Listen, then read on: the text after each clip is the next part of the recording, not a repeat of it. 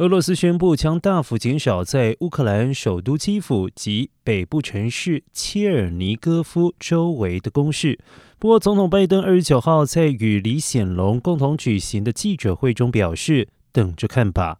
在真正见到实际行动前，他不会相信俄罗斯声明的任何一个字。呼吁静待俄罗斯的后续行动，并且说明他刚结束与北约盟友的对话，大家在这一点上达成共识。